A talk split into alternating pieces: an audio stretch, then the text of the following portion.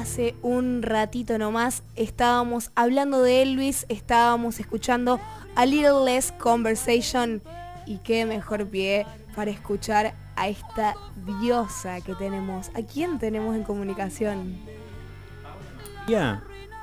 Paula Mafía, ¿cómo estás? Buenas tardes. Opa, estoy, estoy como anonadada porque mi, mi nombre vino después del de Elvis. Completamente a la altura, reina. Wow, wow, wow, wow. Miau, miau, miau. Qué placer tenerte acá. ¿Cómo estás? Bien, bien, muy feliz. Qué bueno, qué bueno que ya estás pudiendo volver a los escenarios, ¿no? Después de tanto tiempo. Es, era más necesario de lo que calculaba, eh, profundamente vital y estoy muy feliz de, bueno, de, ya poder haber hecho un par de fechas acá, encontrarme con mi público, le da tanto sentido a, todo lo que hago y ahora saber que me puedo mandar de gira unos cuantos días me, pone súper feliz. Qué lindo, qué lindo, para arrancar el año de primera. Ubicamos a todos en contexto, Paula, eh, sábado 16 de enero, en el marco del Festival Gear Power, Sol Pereira y Paula Mafia se presentan en Club Paraguay. Eh, la verdad, un escenario, habías venido antes al Club Paraguay, es la primera vez, no, no, ya estuve, pero toqué siempre con las taradas. Ajá, perfecto, excelente. Y digamos, ¿cómo es la vuelta en este contexto, digamos, de, nueva normalidad, ¿no? Nueva, a mí la verdad me cuesta decirle nueva normalidad, esperemos que no nos terminemos acostumbrando a esto. Me parece que la normalidad siempre se va de alguna manera eh, reinventando, ¿no? Si nos ponemos a pensar, no te digo en milenios, te digo en los últimos 10 años, vos no tenías quizá un celular en la mano todo el tiempo. Para nada, para nada. normalidad, los conceptos de normalidad son completamente este, eh, transmutables, ¿no? Permanentemente. Y, tienen que ser así. Y la verdad es que si veníamos viviendo de una manera donde no estábamos contemplando eh, una, una salubridad mínima, bueno, es hora de que nos pongamos al día con, eso y también que empecemos a ver otras cuestiones que tienen que ver con hacinamiento, con, cómo este, consumimos animales, con cómo pensamos la distribución de, la tierra, de las ciudades. Digo, a partir de acá se vienen grandes movimientos mientras la gente que que, tira de los hilos ya está un pasito adelante y por ejemplo tenemos este, al agua tasándose en la, en la bolsa de Wall Street mientras. Eso es lo, más peligroso, digamos, lo más, mejor dicho, lo más preocupante, ¿no? De hoy en día somos los actores fundamentales de nuestra propia, digamos, vivencia, de lo que estamos viviendo hoy en día. Eh, y bueno, y por ahí está bueno, digamos, tener artistas que, lo bajen desde su lugar y que se encarguen, digamos, de mantener ese mensaje vivo. Vos generalmente lo, haces muy bien. Totalmente, disculpa, yo le escuché a Paula en una entrevista decir que todo el arte es político y que quizás algunos lo, lo, expresan como tal, pero siempre, por más de que uno no lo diga, es así y me parece que su militancia se fusiona con su arte y su mensaje y eso me parece espléndido, Paula es que la verdad no se puede separar a la persona de, quien, crea de la persona que, se muestra realmente. Hay una unidad, ¿viste? Eh, digo, otra cosa es la obra, ¿no? Pero me parece que si estoy situada en un contexto y lo ignoro, estoy siendo cómplice de algo silencioso. Totalmente, totalmente. En este caso, Paula, digamos, a la hora de hacer música, llevándote un poco más a ese plano musical, ¿cómo, cómo fue que te impactó, digamos, la pandemia este, este 2020 bastante eh, atípico, digamos, para, para la gente que se dedica al arte? ¿Pudiste componer, pudiste hacer canciones? ¿Te costó conectar, digamos, con, esa parte tuya de composición? Mira, es una pregunta que, me va a tomar un ratito responderla, porque por un lado yo tengo la particularidad de que además de hacer música me considero un animal interdisciplinario, entonces eh, no, no, no es que solamente me afectó a una faceta de mi expresión, sino que afectó a todas. También por otro lado encuentro que si no tengo eh, lugar para fugar por un lado, como, como el gas o el agua, me meto por algún lugar y, con mucha paciencia voy a lograr mi, voluntad. En ese sentido, soy completamente súbdita de mi voluntad. Sé que cuando me propongo algo, lo logro. Em, entonces, me, siempre, siempre que encuentro una forma de detenimiento, en este caso es un detenimiento que viene de afuera y se me impone, este, también lo encuentro como una especie de estímulo a mi ingenio. Pero esto es una virtud personal, por así llamarlo. No me parece que todas las personas tengan que reaccionar de esa manera, ¿no? Me parece que es un poco este, un planteo personal. Sería Ahora, lo que sí no, no, digo que sería un nada se pierde, todo se transforma de alguna forma, ¿no? Tenés la capacidad de poder transformarlo. Pero también es una, facultad de, mi forma de ser, de mi forma de vida, de mi estatus socioeconómico, de un montón de cosas. No, no se le pueden este, bajar líneas a la gente. Cada persona tiene el derecho de reaccionar eh, de la manera que pueda, con las herramientas que tengan. Me parece que no hay un parámetro para decir así debería actuar la gente. Para mí está buenísimo que la gente enloquezca y está buenísimo que la gente esté inmutada también. Somos completamente distintas todas las personas, nos afecta algo en común, pero nos afecta de distintas maneras. No le afecta de la misma manera a alguien en Córdoba, a alguien en Capital, y ni hablar las diferencias de clases, de etnia y de edad. Eh, por un lado. Y por otro lado, lo que a mí me pasó fue que, que la imposibilidad de salir a trabajar con mi arte separó el arte del trabajo. claro. Entonces volví a acercarme un poco al arte como cuando era chiquilina y empecé a hacer arte por una necesidad vital y no por una necesidad económica.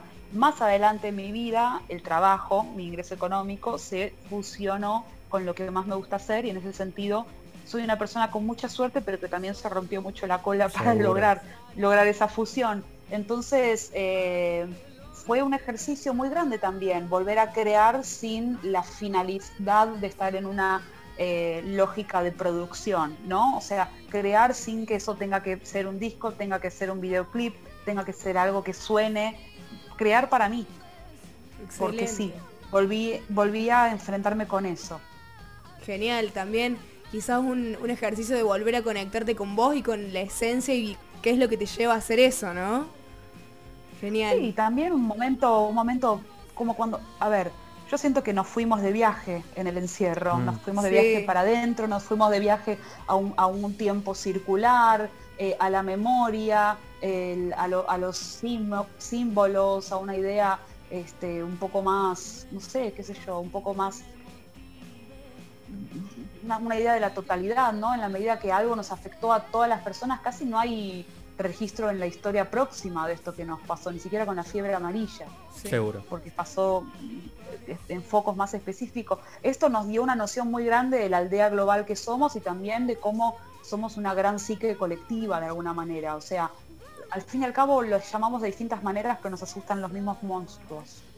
Entonces, me parece que cuando te vas de viaje, agarras el coche y pateas las llantas, de alguna manera. Y me parece que, toda esta propuesta de viaje impuesta este, nos hizo de alguna manera patear los cimientos de ciertas convicciones, ciertos lugares comunes, ciertos lugares cómodos, ciertas zonas de confort, ciertas tranquilidades que teníamos ya puestas como, bueno, esto lo dejo acá y no lo toco por un buen tiempo. Bueno, hubo que salir a mover esas cositas y ese terremoto en los cimientos es siempre una, es muy refrescante, también es una, advertencia de crisis.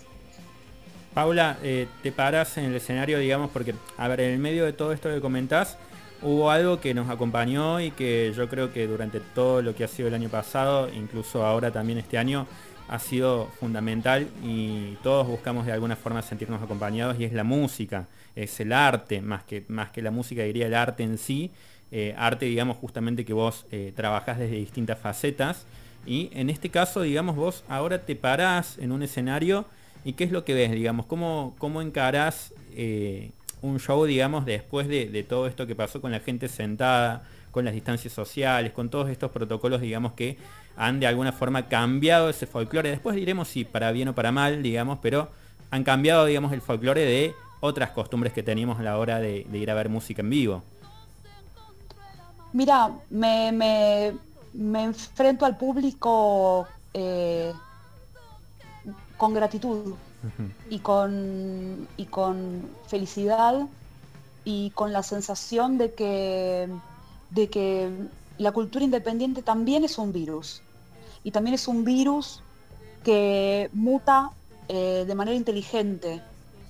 Vuelvo a decir, estoy hablando de la cultura independiente, una cultura que no necesita abnegarse a lógicas mercantiles, una cultura que tiene una pata más puesta en lo lúdico, porque es pobre, no, no, no tiene otra cosa que, divertirse y, ser ingeniosa, que una pata que está quizá rodeada de mayor riqueza, pero abnegada a hacer el monito que baila de una manera muy particular.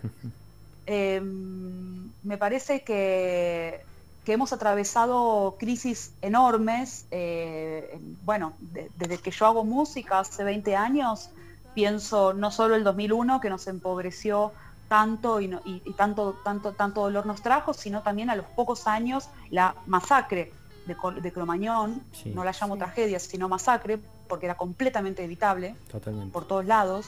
y si no aprendimos de eso, eh, realmente manejamos un nivel de necedad monstruosa Después de eso, en el 2008, acontece el macrismo en Capital Federal y acto seguido eh, la clausura de casi todos los espacios de, música y de teatro, una casa de brujas de la cultura independiente.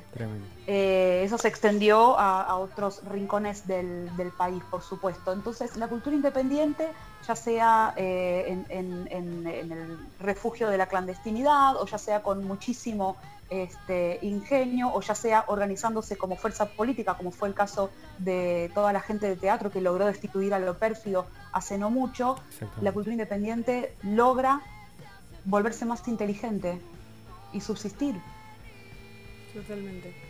La verdad, Paula, eh, estamos totalmente conectados con lo que nos, nos estás comentando acá, los dos. Puntualmente a mí me queda esto, ¿no? De, a ver, no le estamos por ahí nunca vamos a terminar de devolverle, digamos, a la cultura todo lo que nos da. Eh, y a los artistas puntualmente también que, lo generan, ¿no? Eh, porque obviamente hay gente detrás de eso y hay un montón de, cuestiones, digamos, propias que van desde lo externo, desde lo físico, digamos, hasta lo emocional. Eh, generalmente me pasa eso, ¿no? De sentir que no le vamos a terminar de devolver nunca, digamos. no solamente uno como actor, digamos, social, sino la sociedad, uno dentro, digamos, de una sociedad. Yo creo que sí, yo creo que sí, pero tiene que ser un acto despierto. Vos en este momento estás haciendo un montón, estás haciendo una nota cuidada, eh, te estás dejando interpelar por estas palabras, pensaste una nota, me das un lugar a mí, que, soy una artista de muy poca trascendencia en el panorama nacional y ni hablar en la región latinoamericana y, e un átomo en la cultura este, eh, mundial. Eh, pero estamos acá en diálogo, estamos este, convocando a gente que se acerque al, show del sábado y el público es un, es un agente activo re fuerte. Pensá lo que pasó desde las denunciantes de Cristian Aldana, ¿no? que lograron meter a un pedófilo proxeneta en, Cana y, advertir a un montón de personas de que estas cosas suceden y que no son parte de la música y que no son parte de, ningún tipo de, farándula ni de manera de ser, que está mal, sencillamente mal. Eh, pensá como el público ahora se está revelando ante estos grandes, oh, estos grandes festivales. Sí, totalmente. Y bueno, también eh, pasándonos por este tema, eh, hay, bueno, obviamente dentro de la industria musical hay todavía lamentablemente un montón de machismo, de desigualdad. Permanentemente. ¿Cómo me vas a obligar esta, a este line-up donde no me siento representada, representada, representado, porque son la lo mismo dinosaurio de siempre? Claro. ¿Cómo me vas a cobrar esta cerveza así de cara? ¿Cómo me vas a pretujar? ¿Cómo me vas a quitar mis pertenencias? ¿Cómo no me vas a cuidar? ¿Cómo vas a poner a gente de seguridad velando que yo no entre ni salga con un vaso de cerveza, pero te chupa un reverendo huevo si alguien me tocó el orto o si me arrinconan en un baño y me ponen un cuchillo en el cogote y me manosean? Ahí coincido yo totalmente. el público está empezando, sí, sí, sí, es que el público, el público es parte de la cultura, son mecenas además. Totalmente. Y son en la medida que denuncian, en la, medida que se pronuncian, están ayudando a transformar la escena, no de abajo para arriba, en horizontalidad. Y tiene que ser así, el público también, el power to the público, ¿entendés? Exactamente. Me encanta, Exactamente. Yo también soy público, todos somos público además. Sí, así es. No hay una división. Yo soy no público por ser creadora, yo consumo permanentemente arte. Sí, claramente. Paula, desde, desde algún punto, bueno, obviamente sí, yo también coincido con vos. Personalmente me pasa de ver que eh, a veces se prioriza el negocio y se descuida justamente el producto. El producto es cultura, el producto es arte, el producto es música, en grandes festivales, en un montón, digamos, de, ámbitos, digamos, de, shows que terminan sucediendo estas cosas que decís, ¿no? Que se descuida la integridad, digamos, propia de una persona, puntualmente de una mujer, eh, que hoy en día sucede mucho, lamentablemente. Y bueno, por otro lado, también se descuida el espectáculo, ¿no? Eh, terminamos apretujados pagando 300 pesos una cerveza, no pasándola bien y bueno, entrando en 300 pesos no es nada. Sí. ¿No sabes lo que salen acá? Me voy a ir a vivir a Córdoba. Venite, venite, venite, no te vas a arrepentir. Venite a Córdoba. Eh, Paula, entonces, lo que sale acá. Sí, 16, eh, sábado, entonces te vamos a estar esperando en Club Paraguay. Venís con Sol, con Sol Pereira. Que bueno, ella es ya obviamente una. Con mi querida, que la, juega de, la juega de local. Estoy muy feliz de compartir con ella allá porque con ella compartí mil veces acá, es una amiga querida, este, así que nada, viste, entro, entro a, a, Fernetlandia de la mano de la reina de las manijas, viste, me parece un lujo. Explosiva la combinación, la verdad, mucho girl power, nos encanta, nos encanta. Y bueno, yo también teniendo en cuenta eh, tu militancia feminista y todos tus ideales, que la verdad que admiro un montón, quería preguntarte si con todas estas últimas conquistas que hemos tenido como mujeres, tanto en lo social como en, la escena, vos dentro de, de la industria, ¿Ves una mayor participación de mujeres o quizá podríamos decir un poco más igualitaria con respecto a los varones? Obviamente no hablando solamente de, las artistas, sino también de los técnicos, los productores y todos esos roles que hacen a la escena. ¿Vos cómo lo ves a eso hoy en día? Siento que cada vez menos tímidamente la normalidad va finalmente representando lo normal, que es que haya pluralidad. Totalmente. Que es que no esté todo concentrado. O sea, finalmente la normalidad se vuelve normal.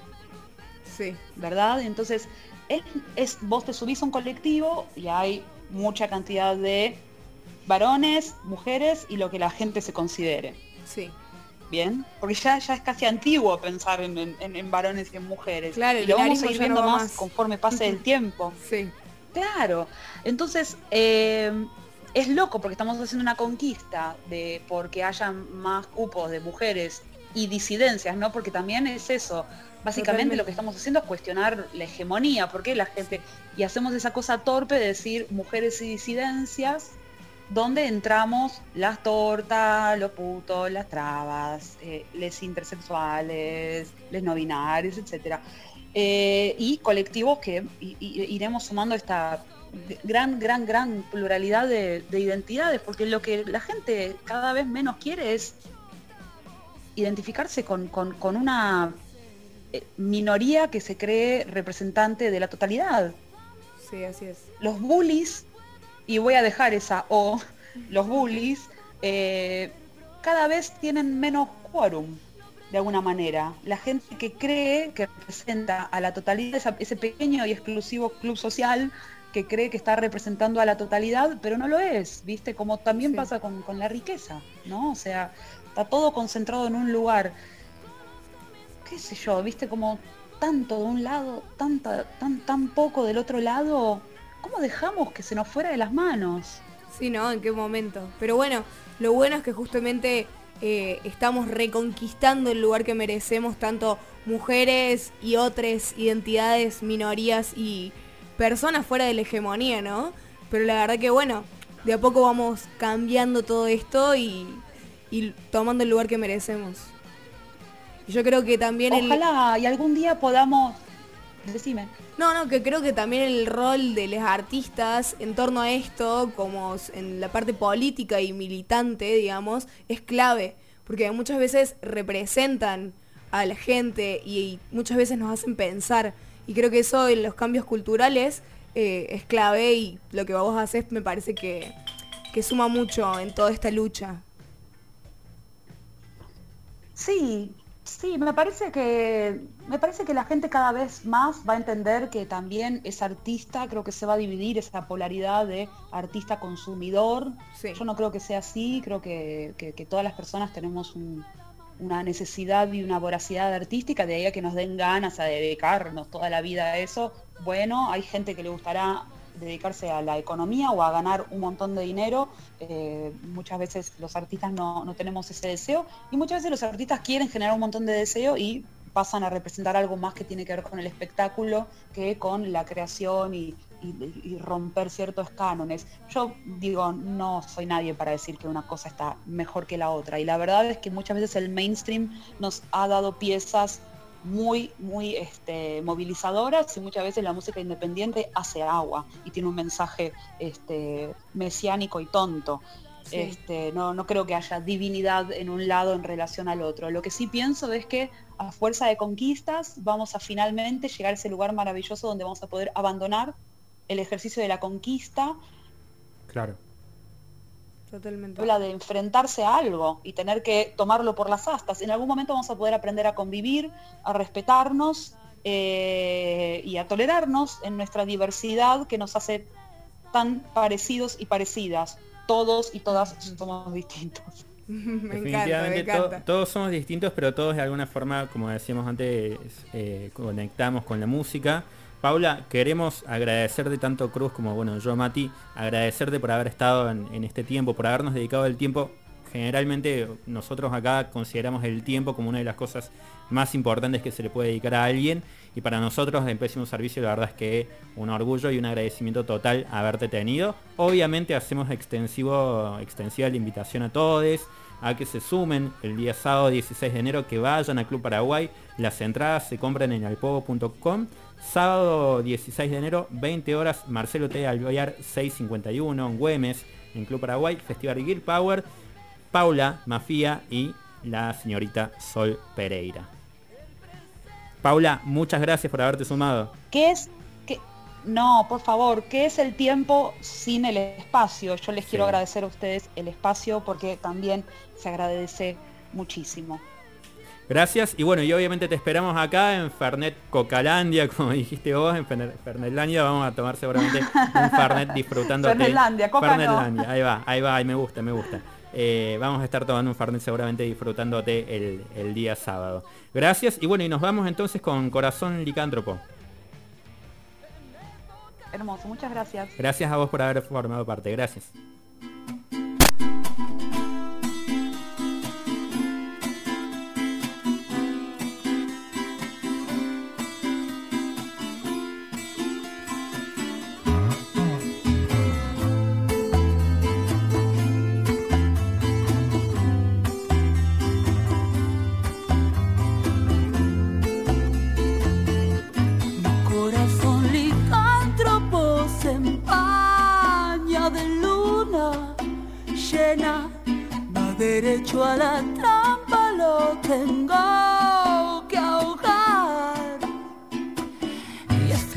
Escarbar con el hocico,